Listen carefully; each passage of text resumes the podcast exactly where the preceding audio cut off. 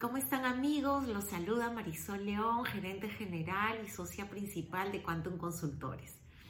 En esta oportunidad vengo a compartir algunos tips con ustedes relacionados con el decreto legislativo 1487 referidos al régimen de aplazamiento y fraccionamiento de deudas tributarias.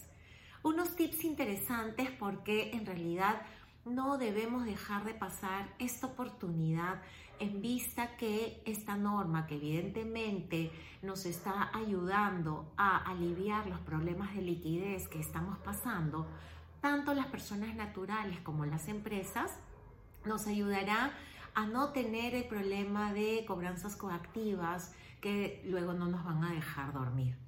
Entonces, ¿qué es lo importante de este régimen? Lo importante es que tiene una tasa de interés moratorio muy baja, 0.40% mensual, que equivale al 40% de la tasa de interés moratorio.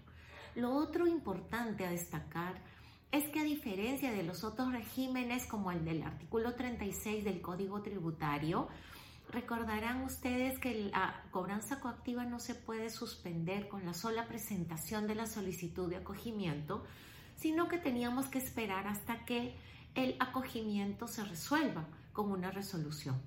Bueno, en esta oportunidad no será así y se suspenderá la cobranza con la sola presentación de la solicitud de acogimiento. Entonces, veamos qué otros puntos importantes debemos de tomar en cuenta de este régimen. Eh, sería, en todo caso, verificar si em, qué deudas podemos acoger, ¿no? Podemos acoger todas las deudas que sean exigibles que puedan estar impugnadas, así sea en reclamaciones en SUNAT o apelación en el Tribunal Fiscal o demandas contenciosas administrativas en el Poder Judicial. Puedo acoger inclusive eh, fraccionamientos que tengo en trámites y que quizás eh, me puede convenir por la ventaja de la tasa de interés acogerlos a este fraccionamiento.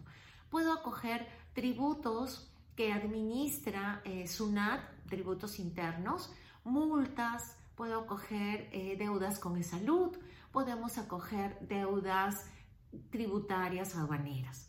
Luego, lo que no podemos acoger son tributos retenidos o percibidos, ni aquellas que están incluidas en un procedimiento concursal o procedimientos de liquidación eh, extrajudicial.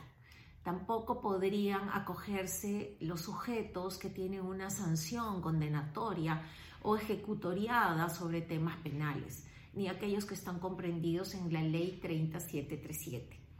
Entonces, si cumplo con todos estos requisitos eh, o verifico que eh, tengo esas deudas exigibles, tendría acto seguido que verificar si cumplo con los requisitos para mi acogimiento. Y esto sería, debo de contar con un número de RUC, debo de tener clavesol, obviamente, debo de haber presentado las declaraciones de marzo y abril 2020 Además, verificar que la suma de ingresos de marzo y abril 2020 han disminuido respecto de la suma de ingresos de marzo y abril 2019. También es importante verificar que no tengamos más del 5% de la UIT como fondos en nuestras cuentas de detracciones.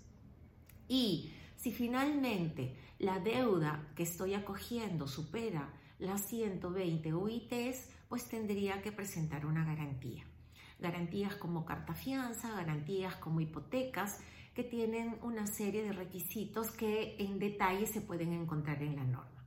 Finalmente, invitarlos a que visiten la página web de SUNAT y en SUNAT Operaciones en línea puedo marcar el icono o elegir el icono persona o empresa dependiendo de cuál es mi caso en particular y lo que hará este SUNAT es que eh, como una exigencia adicional generemos un archivo de deuda personalizada y esa deuda, que es la que en teoría tendríamos que acoger, debería de presentarse conjuntamente con la solicitud de fraccionamiento, el formulario 17.4 en la misma oportunidad. Así es que no dejemos de pasar este tema que el día de hoy nos convoca y que en realidad puede aliviar nuestros problemas. Así es que eh, veámonos en una siguiente oportunidad para compartir otros tips que sean de su interés. Muchas gracias y nos estamos viendo.